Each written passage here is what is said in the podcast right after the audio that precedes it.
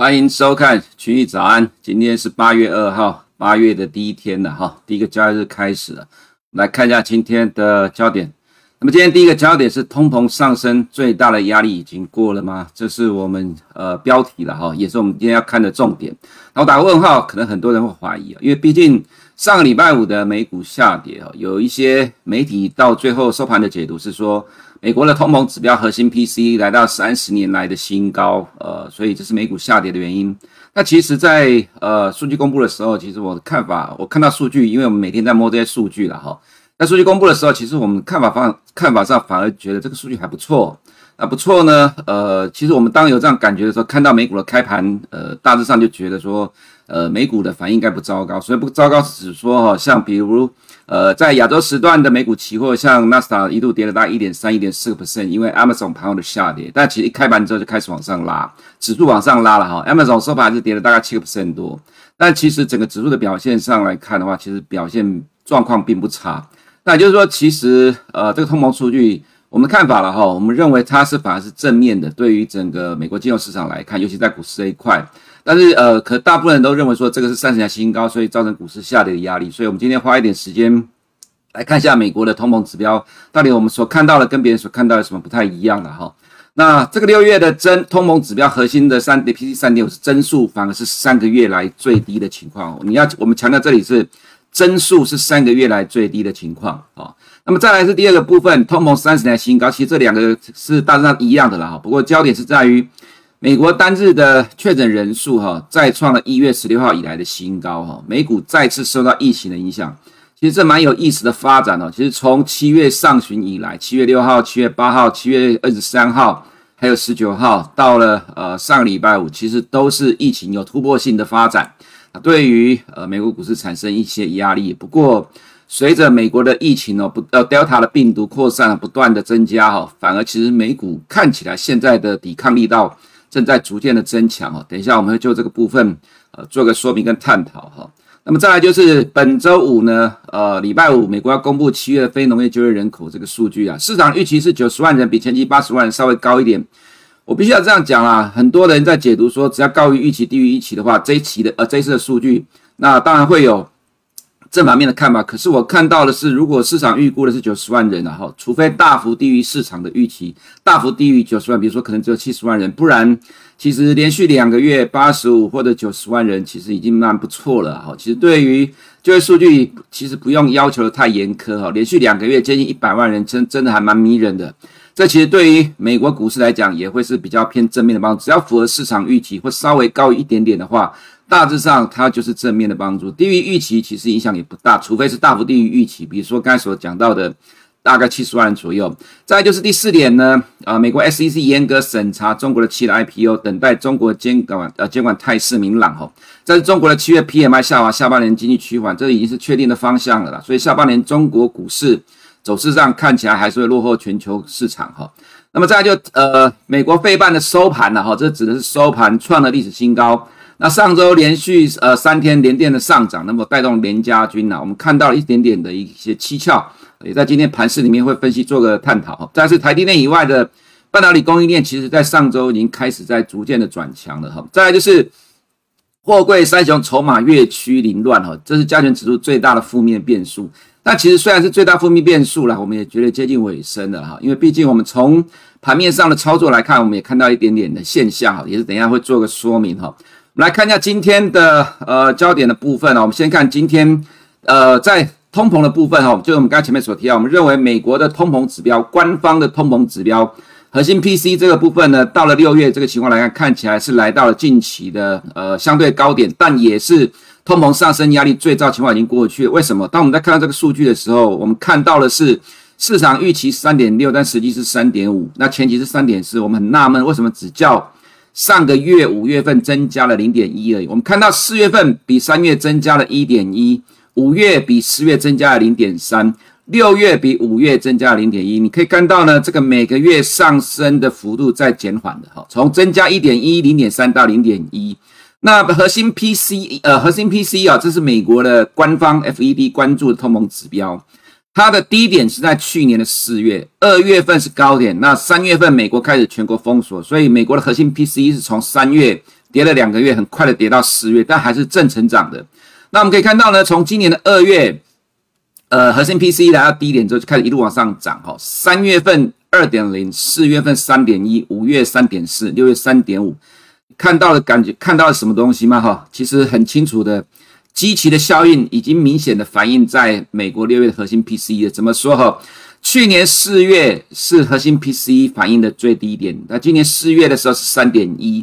那去年五月、六月开始往上走，所以你看到五月三点四，六月三点五，四月三点一。从五月开始，它的增幅就快速的趋趋缓了。从四月比三月增加了一点一，四月比三月大幅度增加，是因为去年四月刚好是最低点，所以看到四月份增幅的是最大的，五月增加零点三，六月增加零点一。其实，在历史上，哈，美国的核心 PCE 它反应的速度跟幅度本来就比 CPI 缓慢，这是跟比重呃组成的结构不同有关了哈。我们再看一下月增率的情况也是一样，月增率在四月份是单月最高了哈，这两个月逐渐的往下掉。所以，我们刚才前面的标题提到说，美国的通膨去呃最大的压力已经过了吗？如果从这个指标这个上状况来看，的确是这样的情况了哈。那未来的。美国核心 P C 指标了哈，继续再往上走高，可能未来一到两个月，七月份跟八月份，应该会是在三点五之上，大概零点一到零点二这样的一个状况，在呃横向的震荡哈。最主要还是一个积极效应的关系，比如说我们看到在去年的下半年，核心 P C 就开始往上走高之后，如果刚才所看到的积极效应对于核心 P C 减缓的这个做帮助已经开始看到，从五月六月的增幅。就已经开始趋缓的情况之下，那么这个意味着接下来七到八月，美国官方的通膨指标核心 P C 再往上大幅度的上升的几率在快速的降低了哈。这是我们从指标上面所看到的情况。再就是要去探讨哦，这里面到底是什么样的原因会造成呃这核心 P C 上升的幅度变慢？当然，其实第一个就是在医疗保健 P C 里面，医疗保健占了二十跟二十个 percent，但在 CPI 里面只占了七到八 percent，租金的部分 P C 只占了十七到十八个 percent。所以呢，我们看一下里面的组成的分子，就一目了然。为什么核心 CP 啊 PCE 在趋缓的哈，上升的幅度力量在趋缓。上面是医疗保健的部分了哈，年增率开始往下掉了。在绿色这个是处方药哈，其实是一路的下跌哈。那这上来是租金的部分跟租金的部分，现在要看的是未来这两个趋势是往上还是往下了。不过我们认为说哈。医疗保健这一块了哈，它应该是处于一个横向震荡的一个幅度哦，在往稍微往上往下，可可能未来三个月是一个呃，在目前这个位置区间的整理。原因是什么了哈？因为呃，现在美国的 Delta 病毒又正在扩散了，但是因为重症比例比去年少很多，所以会使用到医疗保健医疗资源的，其实相较于去年下半年来看，并不会有大幅度的成长。那么如果说真的第四季、第三季 Delta 病毒扩散的话了，因为现在的这个所谓的房东不能够赶房客的这个禁令的印象中，大概是到九月结束了哈。那如果说呃后面要延长了，因为这个疫情的关系的话，这个这个房租正在往上反弹的这个态势，很有可能会再一次的变成横向的震荡。所以就从趋势上的角度来讲，未来三个月美国的官方通膨指标核心 P C 应该是处于横向的缓步震荡，呃微幅的成长的情况了哈。再比较一下六月核心 CPI，你就可以看到这明显的差距哦。三月是一点六，核心 CPI 去年的低点是在六月。那我们看到四月比三月增加一点四，五月比四月增加零点八，六月比五月增加零点七。其实增速没有减缓，但是这是因为啦组成项目的不同啦哦。所以说，如果说从核心 PC 的角度来讲，它其实增速已经在减缓了，而且开始在反映。积极的效应，那如果积极的效应有这么明显的帮助的话，那其实没有意外的话呢，你可以看到去年的六月是最低点，七八月就反弹了，所以呃没有意外的话，在七八月的核心 CPI 的数据应该会在四点五这个数据呢，顶多稍微再往上增加一点点的，好，这是我们所看到的，呃美国的通膨指标的情况，所以从这个角度来讲，它就反映在了美国的债市里面了。其实你不要觉得这个东西跟投资没有关系哦，它。也反映在上周五的美股啊，没有跌那么多，跟这部分也有部分的关系哈。那再来先看一下本周 Fed 官员的谈话了哈，这几个官员 Bowman 跟 Clarida，呃，大概这个礼拜官员不多了哈，但是我们个人觉得这里面应该也不会谈到太多政策方面相关的部分了哈。那重点在于哈，全球新增的确诊人数哈，我们可以看到全球这是到八月一号为止哈。全呃七月三十一号，全球新增的确诊人数超过七十万人，这里面主要的贡献是谁？来自于美国。上个礼拜五，美国单日确诊新增了十九点七万人啊，所以上个礼拜五的道琼本来一度涨到拉到平盘之上，后面打下来收盘是下跌的，原因是在于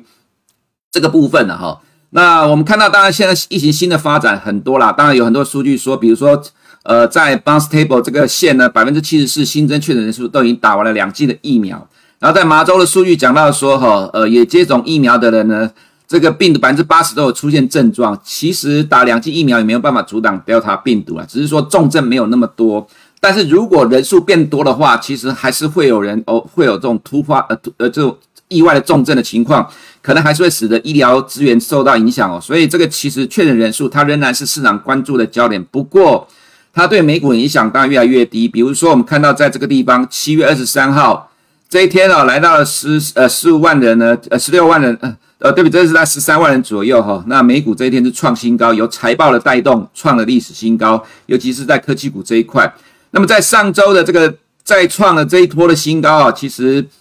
美股跌幅有限啊，但是从整个确诊人数的上不断的上升的过程来讲，它所影响到的大概只有受害股在下跌而已了哈。那这是目前呃所看到确诊人数对于美国金融市场的影响，但是反映在其他部分，你可以看到，就像疫苗股呢，就是上涨的部分，所以这可能还是今年下半年的主轴哈。那原油的话，有些地缘政治的因素啦，所以没有受到上周五疫情的影响。我们看到另外一个市场的焦点呢，就是十年公债殖利率的下滑，除了 FED 购债之外，虽然上个礼拜四的会后记者会，Powell 并没有承认这个部分十年公债殖利率下跌是因为他们持续购债，不过实际上 Fed 的确持续在买债哈，所以我们看到了疫情的关系造成了呃升息的预期持续的下滑，除了明年不会升息之外，二零二三年的升息预期也在降到六十四个基点的了哈。那再来就是哈十年公债殖利率，Powell 在会后记者会的时候对记者解读说哈。呃，他认为十年公债殖率下滑有三个因素啊，一个是什么？一个就是我们常常讲的十年期的公债实质殖利率跌到历史新低。其实这个部分是反映对未来经济的担忧，这个担忧来自于 Delta 病毒了哈。那 Powell 解释的第二理由就是担忧 Delta 的扩散，呃，冲击下半年美国经济的预期，引发避险买盘。基本上，Powell 的看法跟我们的看法一样了哈。那不是说我们比他厉害了，而是我们能够正确的解读。美国的金融市场，我们每天在看美国人怎么解读他们的市场发展了哈，合理的我们就接受，不合理的就笑一笑就好了。那大致上目前这种情况来看，就是这样的情况了哈，就是担忧美国呃这个经济受到 Delta 扩散的影响，所以在债市的确是趋向呈现出来就是呃比较偏向保守的避险的方式，但这并没有去影响到近期的美股哈。那我们再看到通膨预期也上周五掉下来，两个因素了哈，一个是。六月的通膨指标压力在趋缓的哈，所以两年期的通膨预期掉的幅度比较大。另外就是德尔塔病毒的扩散使通膨预期降低，德尔塔病毒的扩散会减少终端需求啊，所以基本上第一个反应一定是对未来通膨预期在降低了哈。这是在呃债市的部分反应呢，所以美元上周五有反弹，因为疫情的扩大使得避险的买盘涌进了美元。不过多空因素交杂，我们认为短线上是横向的震荡了哈，暂时还是会受到。这个十年实质债殖利率的影响是往呃有压力，上有压下有撑的短期的横向震荡哈。再来就是焦点在看美股的部分，我们看到哈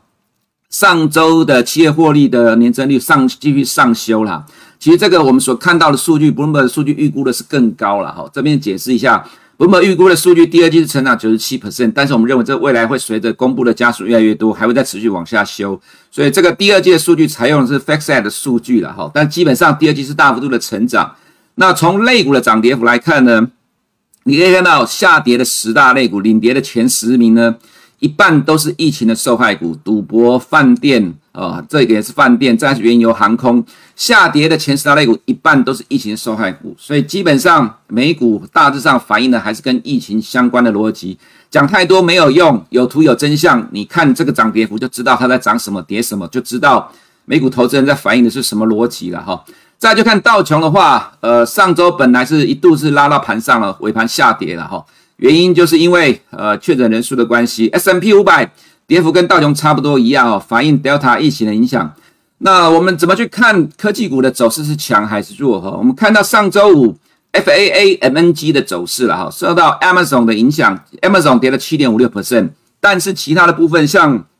Alphabet 跌了零点七七 percent，Apple 呢还小涨零点五 percent 哈，Microsoft 跌了零点五六 percent。其实我们这么讲了哈，常常看美股的走势，看了这么多年了，其实美股开盘后半个小时的走势，大致上，呃，可以帮助我们去确定了哈，大致上可以帮助我们判断当天收盘大概会怎么走，但准确度大概百分之七十了哈。那当然我们不然，除非说了哈，这有特呃特定的事件在盘中造成呃剧烈的影响，不然大致上来讲，从开盘后半个小时大概就可以看到收盘是判断收盘是什么情况了哈，所以。严格来讲，其实上周五的反应，我们倒觉得说还算 OK 了哈。那至于另外还有帮助盘势的，就是 Tesla 了，因为参议院的民主党跟共和党达成共识了哈，同意积极的建设电动桩，所以 Tesla 呢连涨了两天了哈。那其实我们之前就提过了哈，要高度的留意 Tesla 的走势啊。当然，其实这边还在压缩哦，这里还在压缩，不过压缩来看的话，看起来逐渐走向正面的情况。我们也认为说，呃，其实美股的可用之兵很多了哈。那可能前几大的权值股暂时在震荡整理，不过走势上偏强哦，但是又有其他权值股在动，这其实看起来并没有很糟糕的情况哈。那再来就是呃，很多人执着于小型股、大型股，其实我们认为在美股来看呢哈，这个是从纳斯达一百就是科技大型股的指数哦，去除以 Russell 两千了哈，往上走就代表呃大型股的走势是比小型股 Russell 两千来的强哈。其实从二零一七之后啦，哈，大型股就一路一直比两小型股还要来得强了啦。这原因是什么啦？哈，在以前的年代里面，小型股被当作是领先指标，因为它代表是追逐风险。因为小型股财报不透明，亏损公司多，去买它就代表大家愿意承受风险嘛。所以通常都会是多头的领先指标。不过其实进入了 ETF 盛行的时代了，哈，大家都要钱都要买大型股了，所以其实大型股比小型股。强很久了，已经强了五年了啦哈，所以其实这个趋势不太会改变了哈。所以我们从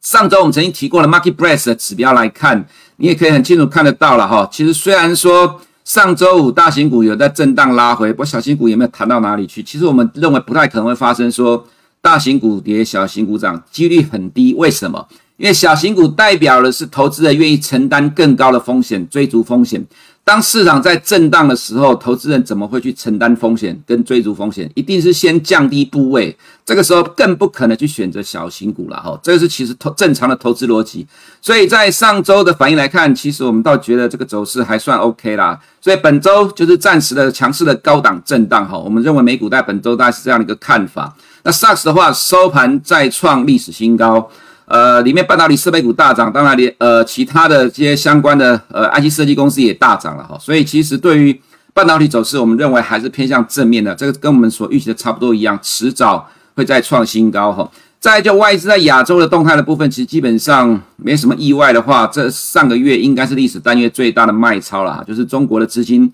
从北呃从香港撤退了哈。那上周五。虽然刚呃这个 ADR 没有什么跌哈，不过因为美国 SEC 严格审查中国企业的 IPO，这个其实是一个长期影响因素，我们认为还要观察，但是不认为这里是一个可以买进的点啊。所以对于投资人来讲，港股跟 A 股，我们看法上还是比较悲观跟保守的了哈。那采购经理指数也确认了，这是一个呃经济趋缓的一个趋势了哈。所以上周。上证金融股指数持续的破底，贵州茅台也破底哈，那 A 五十收盘也破了新低了哈，所以基本上金融白酒仍然是 A 股的正央，呃，对 A 五十的走势来看是比较不乐观的了哈。那短线上来看可能会有多头抵抗，不过你可以看到在这个地方五日均线很快的下来，它其实反弹过不了，其实五日均线是最短的均线。反弹连五日均线都过不了，就代表它是非常偏弱的走势了哈。这投资人，尤其是多方的话，你需要去呃保守一点，要多观观察一下上档压力怎么去处理了哈。再就是我们看到台股的部分了哈，花一点时间来讲台股，因为毕竟台股还是跟我们比较高度相关哈。我们看一下台股的部分，上周台积电是小跌零点五一 percent，但对指数的影响就占二十五点。货柜三雄的话，这三档加起来了哈，就占了。五十点左右了哈，这五十点刚好就是指数跌点大概三分之一哈。那为什么是货柜三雄在跌？我们先看一下，呃，其实货柜三雄现在变成是台股负面因素，而且筹码越来越乱。怎么说哈？我们来看一下，我们框起来地方哈，框起来地方是每个礼拜四。为什么呃要看礼拜四呢？因为礼拜四晚上国际金价指数 WCI 会公布，在礼拜五早上就知道就会反映了。那么礼拜五下午 S E S C F I 会公布了这两个运价指，所以你看到礼拜四通常会变成收红的。可是，在七月五号之后的礼拜四呢，隔天的礼拜五变成是杀股票的时候，也就是说，很多人知道，尤其这些大咖的主力做手呢，知道公布了运价创新高，在礼拜四先卡位，礼拜五趁呃利多见报的时候砍股票。所以你可以看到，从七月这个见高点以来了哈，总共有五周的时间。那如果是看礼拜五的话呢，有两个礼拜五是跌停板的，就是说对于这航运三雄来讲，就是有两个礼拜五是跌停板的，有两个礼拜五是上涨的。可是这两个礼拜五上涨的，下一个礼拜一反而是见高点往下走。这个意思就是说，礼拜五趁着利多出尽，呃，趁着利多砍股票，如果没有发生的话，顶多就是延到礼拜一再砍股票。也就是说，哈，在这个过程，这个上涨的惯性里面，哈，利多推动股价上涨了。到了七月之后，变成利多推动股价下跌，这代表有人借着利多在杀股票，还有股东会利多杀股票。其实这个筹码已经越来越乱了，哈。尤其到了上个礼拜，呃，上礼拜五股价杀跌停，哈。其实这对投资人来讲，呃，我们是建议多方真的要保守一点，因为现在的，呃，这个航运股呢已经被。它的利多已经被拿来变成反向操作，其实这个盘势的情况之下，多方要强力拉抬，基本上是很难拉得动的，你只能等待它量缩震荡筑底啊。现在它去硬拉抄底，坦白讲，其实压力非常的重啊，哈。所以说，其实现在的航运股对于加权指数来讲，绝对是负面的压力。但是我们觉得还还 OK 的原因是说，我们也看到其他的这个部分啊，比如说。呃，这个联电的部分呢，上周五的 ADR 哈，连续三天的上涨，涨了三点三四 percent。那获利率呢，在明年会追上台积电，凸显的股价的偏低了哈。那我们是在这样涨上的时候才去讲联电吗？当然不是了哈。如果你高度的关注我们节目的话，你就会知道，我们早在呃七月二十七号就讲，其实我们在七月二十七号之前的一周也有提过了哈，只是在节目中只有提过两次，那就拿比较近的法说前一天。七月二十七号的时候，我们就提到说了哈，七月二十八号法说要看能否扭转近期半导体产业股价的颓势了哈，这在法说前一天，我们就建议投资人要关注了哈。法说当天也提到了哈，今天法说能否扭转近期半导体产业股价的颓势哈。那么在呃礼拜四的时候法说之后，我们当天早上提到说 ADR 是涨的，可是前一天是跌的，所以没有意外的话，应该是会动的了哈。那当然结果就是出现了呃上周五的情况了哈。那么现在就是要看什么呢？联电在以往的历史上来讲，在涨的时候，其实都能够带动联家军的走势了哈。所以，呃，上个礼拜五的联咏，它其实有大概跟着动一下，那就呃给投资人一个参考的方向，就是说了哈，因为上周外资连续性的大买，那当然也有在反映这个报告的呃报告的预期了哈。所以看起来本周来看，呃，有机会是由这些台积电以外的半导体股在动。另外，我们也看到日月光的法说之后。它 ADR 已经创了历史新高了哈，这就是我们观察盘面上所看到的情况。其实，如果你的焦点一直在看台积电的话哈，如果你焦点一直在看台积电，大概会觉得科技股没有搞头。那其实科技股指数里面基本上呃就是以台积电为主了哈。可是如果说你看到 SAX 的指数收盘创了历史新高，其实你不看台积电的话，很多半导体相关的股票其实已经在动了，而且甚至有的已经在创近期的波段新高或历史新高。所以虽然说加权指数没有什么动，因为受到科呃这个航运股的影响，不过我们认为说，其实季线这里当然会有强烈的多头抵抗嘛，再加上其他半导体股有在正在呃逐渐加温的反应呢，所以其实在绿色的这条线的位置就是季线呢，还是会持续呈现多头抵抗。那么多头的力量应该还是会反映在 OTC 里面的哈，所以可能指数上短线上空间有限，但是多头的表现会呈现在 OTC 里面。那目前这是台股的方向。大致上还是维持震荡偏多的走势。以上是我们今天群益早安的内容，我们明天见。国泰全球智能电动车 ETF 是全球唯一高纯度智能电动车主题的 ETF，聚焦最关键产业巨头，带你参与电动车急速狂飙的致富机会。准备好迎接这一波庞大市场新契机了吗？投资电动车就是要国泰。投资一定有风险，基金投资有赚有赔，申购前应详阅公开说明书。